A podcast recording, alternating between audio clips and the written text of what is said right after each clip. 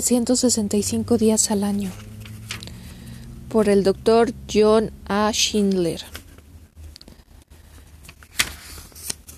Este libro está dedicado a la anónima grandeza de las personas corrientes, que desde las cavernas paleolíticas hasta las contra concentraciones industriales de hoy han tenido el valor de resistir las penalidades de la existencia y la decisión de tomar a ésta por su aspecto más agradable.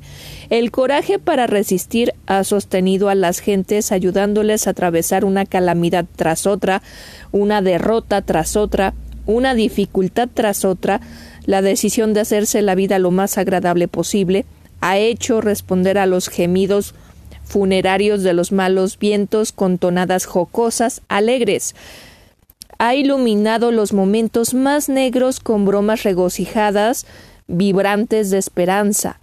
Ha ayudado a los hombres a ser mejores cuando sus situaciones se ponían peores.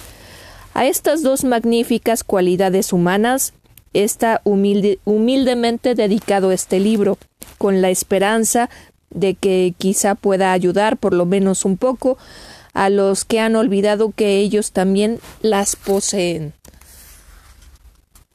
quiero dar las gracias. Quiero dar las gracias a los directores de Progressive, de Reader's Digest, Science Digest, de Rotarian, de Wisconsin State Journal y de Chicago University Roundtable por haberme permitido utilizar trozos de este libro que ellos publicaron anteriormente. Quiero darles también de un modo especial al profesor H. B. McCarthy, al contraalmirante Walter G. Schindler USNN, al doctor Ben H. Brunkow, al profesor Max Soto y al doctor Frederick Willman y al doctor Ralph D. Bennett por haberme dedicado parte de su tiempo y su valiosa colaboración leyendo el manuscrito y sugiriéndome modificaciones.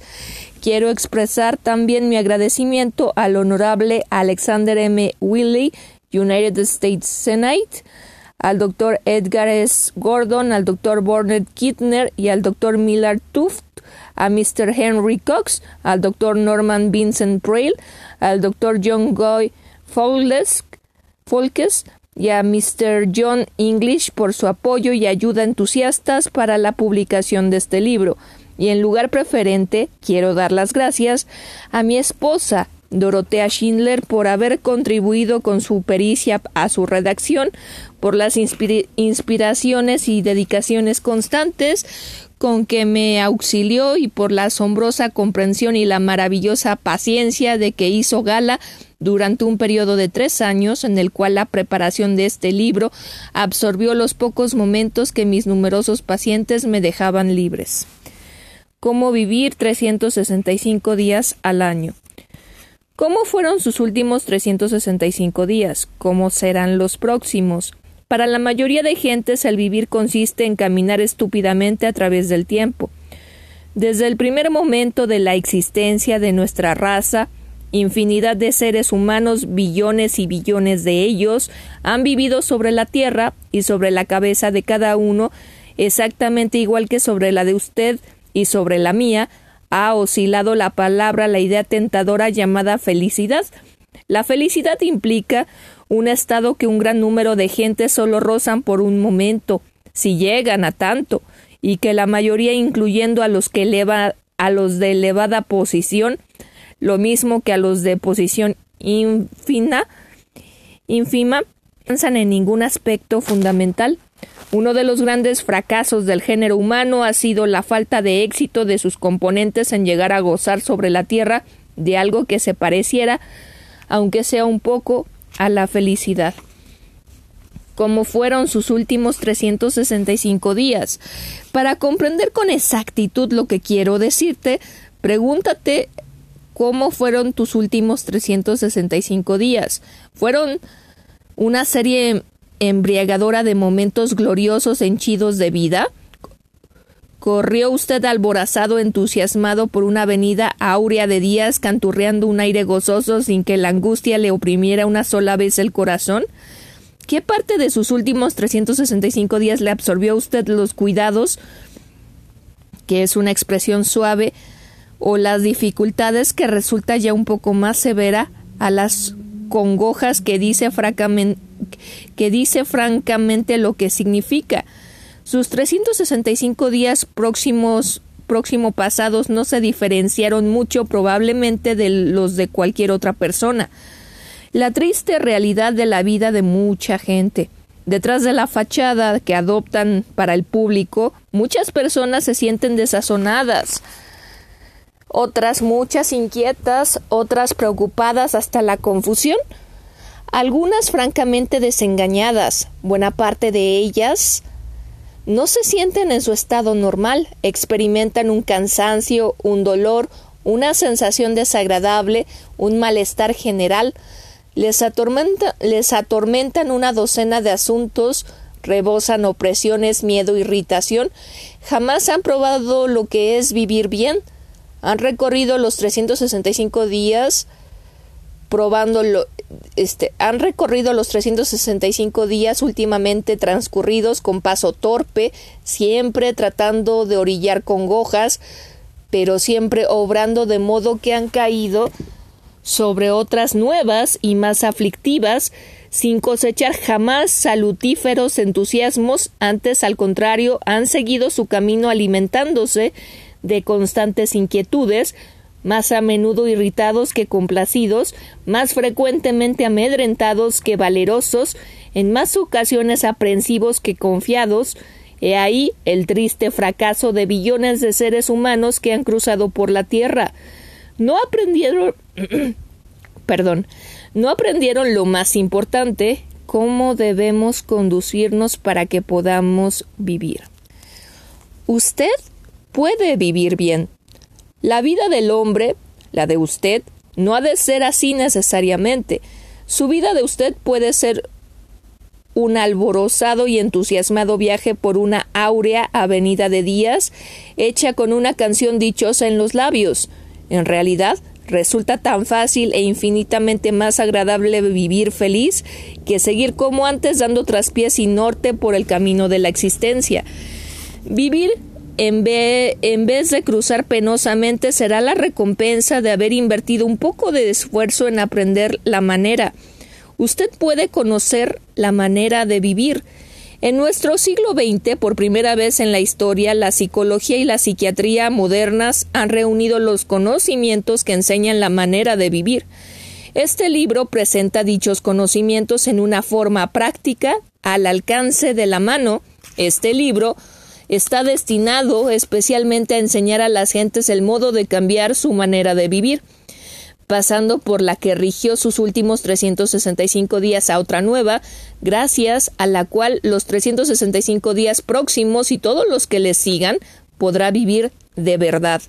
El método utilizado en este libro ha sido ensayado largamente y con pleno éxito.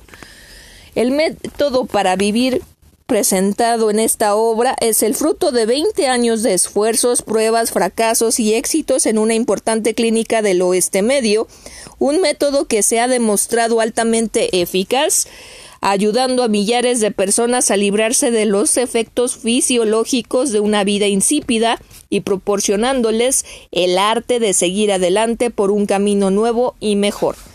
La conexión entre una vida estúpida y la mayor parte de nuestras dolencias. Es en el consultorio de un médico donde el fracaso casi universal en el arte de conducir la propia existencia de un modo efectivo se revela plenamente con con todas sus desdichadas complicaciones.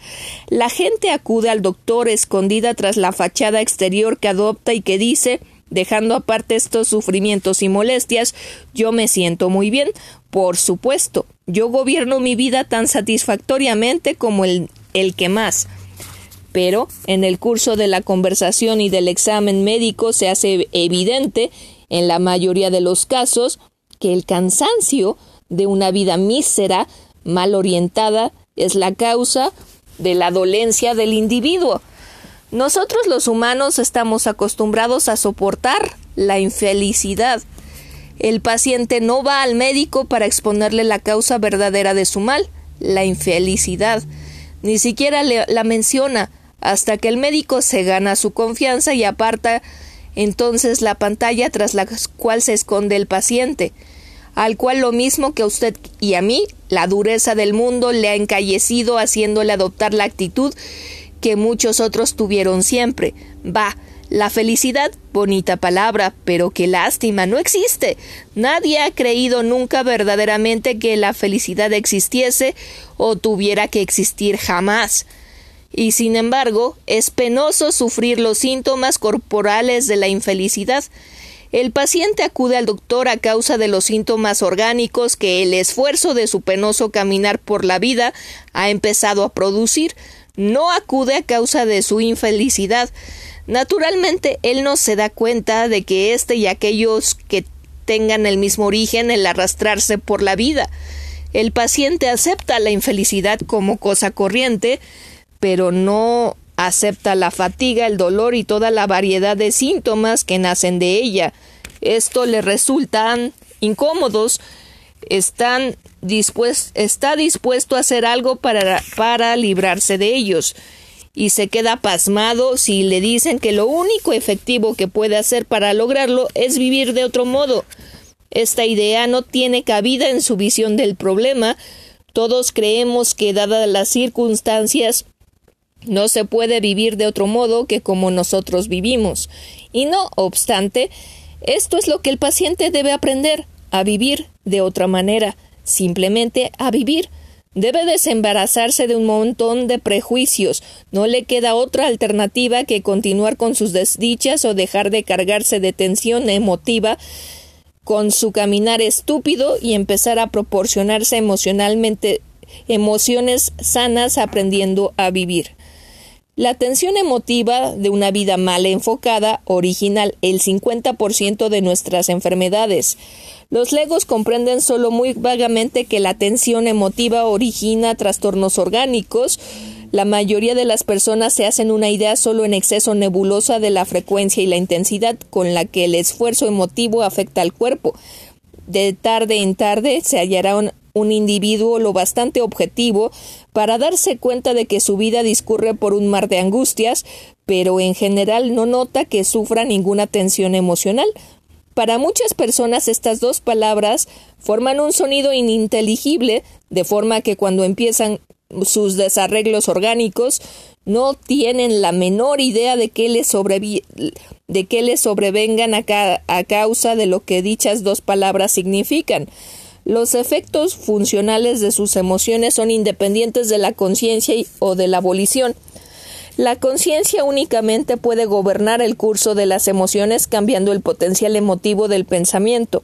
Todo el mundo, incluido usted y yo, desestimamos tanto la extensión como los efectos de la tensión emocional a que está sometido. Mientras cruza sin rumbo su mar de congojas, cada uno de nosotros se enorgullece semi inconscientemente de una especie de vago control sobre una materia que se supone de, poca monta como es la tensión emotiva. Todo el mundo se dice esto que llaman tensión emocional quizá acarree enfermedades o determinadas personas, pero puede usted apostar hasta el último doblón a que no permitiré que se apodere de mí. Sin embargo, puede usted apostar el último doblón a que el trasgo se apoderará de él, a pesar de lo que diga, y se apoderará de usted si no está a ojo avisor, si no está ojo avisor. Virtualmente todos contraemos enfermedades de origen emotivo en algún periodo de nuestra vida. Más de un cinco de las dolencias que los doctores ven son de origen emotivo. Esto, amigo mío, no es una situación accidental, Expresada en términos monetarios, dicha situación la causa a Estados Unidos le causa a Estados Unidos anualmente más perjuicios que si todos los ríos del país se salieran de madre a la vez y para siempre. Una situación parecida constituye una catástrofe nacional y si la enfermedad de un tipo emotivo le a usted constituye una catástrofe personal. Este libro empieza con una explicación de las enfermedades de origen emotivo. La mayor parte de las personas desea en general seguir adelante sin prestar atención a la tensión emotiva hasta que debe advertir por la fuerza o de buen grado que en su, en su momento esta tensión produce enfermedades serias que incapacitan al que la sufre y que dicha tensión es actualmente la causa número uno de la falta de salud. No resulta fácil negar este hecho, y por esto cómo vivir 365 días al año empieza adecuadamente con una exposición de las enfermedades de origen emotivo, porque en cuanto uno comprende los lamentables resultados finales de la tensión emotiva, comprende la necesidad de aprender el arte de vivir. Este libro empieza con una explicación de las enfermedades de origen emotivo. La mayor parte de las personas desea en general seguir adelante sin prestar atención a la tensión emotiva hasta que debe advertir por la fuerza o de buen grado que en su momento esa tensión produce enfermedades serias que incapacitan al que la sufre y que dicha tensión es actualmente la causa número uno de la falta de salud.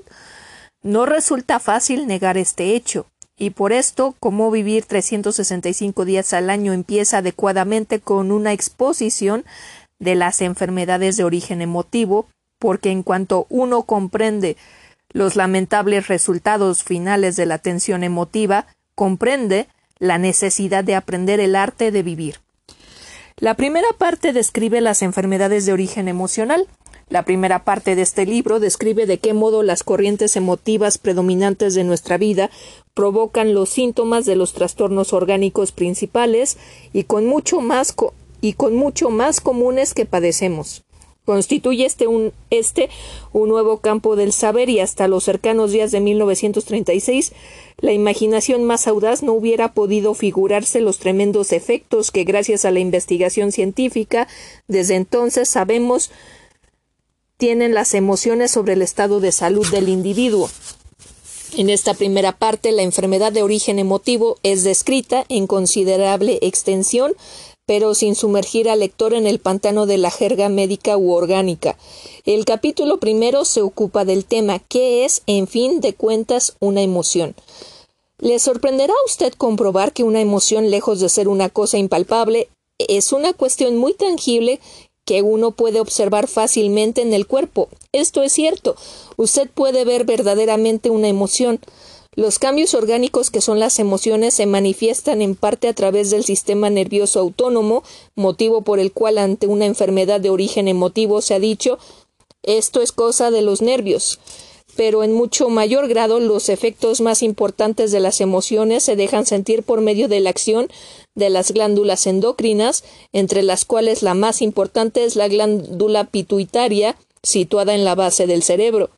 Este papel de las glándulas endocrinas constituye una interesante y casi increíble historia, escrita desde 1936, el año en que el doctor Hans Selye o Selye inició sus investigaciones en la Universidad de Montreal. Entonces, ¿qué medidas tomaremos? La cuestión se, plantea por sí sola. ¿Qué medidas tomaremos de, bueno, dice respecto, pero yo creo que quiso decir respecto a la insulsez de la vida, a la tensión emocional, a las enfermedades de este último origen? ¿Cómo va uno a vivir de otra forma en este mundo que como está viviendo? La segunda parte da respuesta sobre la tensión emotiva provocada por una vida insípida. En la segunda parte este problema queda reducido a los términos de una solución práctica tan fácil de ensayar como de comprender.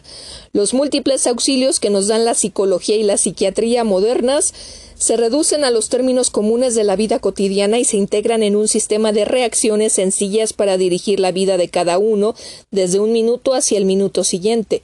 El método presentado en la mencionada segunda parte contiene en esencia los mismos ingredientes que mis pacientes de la Monroe Clinic reciben por medio de conversaciones particulares y cintas magnetofónicas como dije antes, este método ha sido perfeccionado después de múltiples ensayos y tentativas diferentes, pasando continuamente de procedimientos terapéuticos por grupos a, las largas sesiones de ventilación, a fin de encontrar un medio práctico y eficaz para proporcionar a los pacientes la estasis emotiva esto es tranquilidad emotiva, equilibrio perfecto en sustitución de la tensión emotiva de su vivir.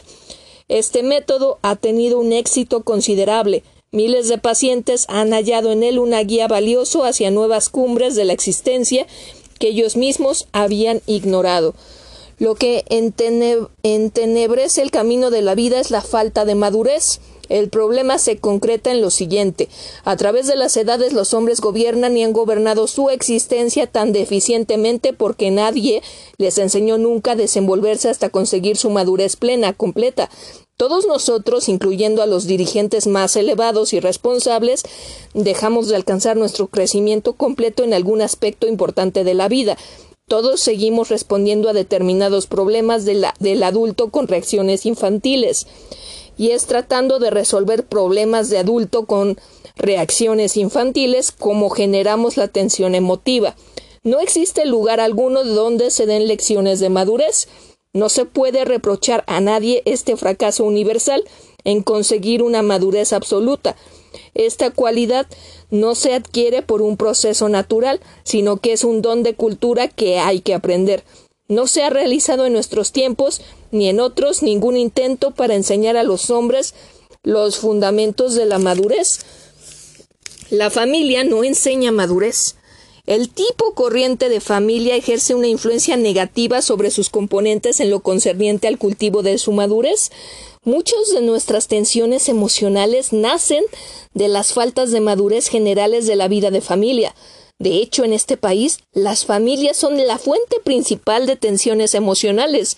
El capítulo décimo examina las deficiencias comunes de las familias causantes de tensiones emotivas en sus miembros y acto seguido presenta un plan para el gobierno adecuado de la familia a fin de que ésta se convierta en origen de madurez emocional. En las escuelas no enseñan madurez, hasta el momento en las escuelas no enseñan madurez a los estudiantes. No obstante, los educadores se interesan hoy vivamente por este problema y no solo lo discuten, sino que empiezan a hacer algo a este respecto. Un libro de texto para adolescentes como el que escribieron Judson y Mary Landis, Building, Building Your Life, debe considerarse como un acontecimiento interesante y prometedor. Esto es lo que necesitamos esfuerzos semejantes han de crecer y desarrollarse y sin duda dentro de otra década nuestros colegios realizarán una gran labor enseñando este importantísimo aspecto de la vida, la madurez. Esta nueva empresa de la educación, instruir y educar a los jóvenes en las actitudes de la madurez, proporcionará a la existencia humana un sentido nuevo jamás conseguido antes y en el cual ni tan solo se soñó. Será más que un hito que en el camino del progreso. Me serás merecerá ser clasificado como principio de una época. Pero hasta que la educación se ocupe intensamente de este problema, las influencias de la sociedad en el desarrollo de la madurez resultarán francamente anárquicas. Dichoso el que reciba padre, un maestro, un sacerdote o un amigo que consiguió adquirir esta cualidad y sepa transmitirla a otros. Sin embargo, tal dicha depende hoy de una casualidad improbable. La mayor parte de gentes no se benefician de ella, continuando inmaduras en muchos aspectos esenciales de la vida y por lo tanto cargadas de tensión emotiva. La madurez es una cuestión de actitudes. La madurez no brota de un almacenamiento de conocimientos técnicos o clásicos, ni consiste en la capacidad de formar correctamente juicios, juicios importantes. La madurez consiste esencialmente en una colección de actitudes cuáles actitudes son más eficaces y de más provecho para enfrentarse con cualquier situación que las que adoptaría un chiquillo en el mismo caso. Una actitud en una manera fija de. Una actitud es una manera fija de reaccionar ante determinada especie de experiencias. Cuanto más madura sea una persona, mayor y más completo será el acopio de actitudes efectivas que sepa adoptar ante la enorme variedad de experiencias que surgen en el curso de la vida. La madurez incluye multitud de actitudes. La segunda parte presenta las actitudes que comprenden la madurez en el terreno de la acción práctica, como una forma indiscutible superior de resolver las situaciones que continuamente destrozan a los hombres. Existen diversos campos en la vida que la posesión de la madurez tiene una importancia especial. Uno de ellos es el reñido campo de los negocios y la industria moderna, de cuyo tema se ocupa el capítulo 12. Otro es el dominio del sexo, en el cual las actitudes maduras son singularmente raras. La madurez en cuestiones sexuales constituye el tema del capítulo 11. La ancianidad se ha convertido en uno de los periodos más difíciles de la existencia. El capítulo 13 trata de las actitudes necesarias para afrontar gallardamente la vejez. Al final de cada capítulo hay un resumen. A fin de ayudar al lector a dar un repaso o a coger de nuevo el hilo de la lectura, cada capítulo concluye con un breve resumen. Puede que se encuentre un lector con tal prisa o que se sienta tan rápidamente precipitado hacia una enfermedad de origen emotivo, en realidad las dos cosas van juntas, que solo se ocupe de leer los resúmenes. No hay el menor inconveniente en ello. Si asimila el contenido de los resúmenes, se sentirá aliviado y apaciguado en su fuga éctica y en disposición de leer después el libro entero, con lo cual podrá empezar a vivir. El último capítulo es una reproducción. El capítulo 15 es una reproducción de los resúmenes de los capítulos de la segunda parte dispuestos en forma de esquema, de modo que se puede relacionar a la primera mirada los diversos factores del desarrollo de la madurez. Dicho esquema servirá después al lector para un adecuado repaso periódico del método expuesto en este libro a fin de rescatarle de los atolladeros en que se cae, caminando a tontas y a locas y ponerle en el aura áurea avenida del vivir. Este es un libro para todo el mundo. Usted se dará cuenta de cómo vivir 365 días al año no es meramente un ejemplar más de la variedad conocida por obras de orientación y mejoramiento por sí mismo.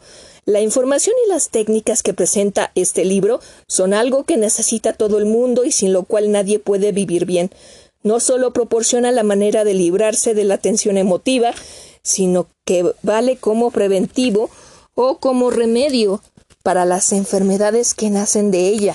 Para usted y para todos los hombres ha sido escrita esta obra a fin de que pueda evitar y ver el camino que le llevará a transformar las tensiones emocionales en emociones salutíferas.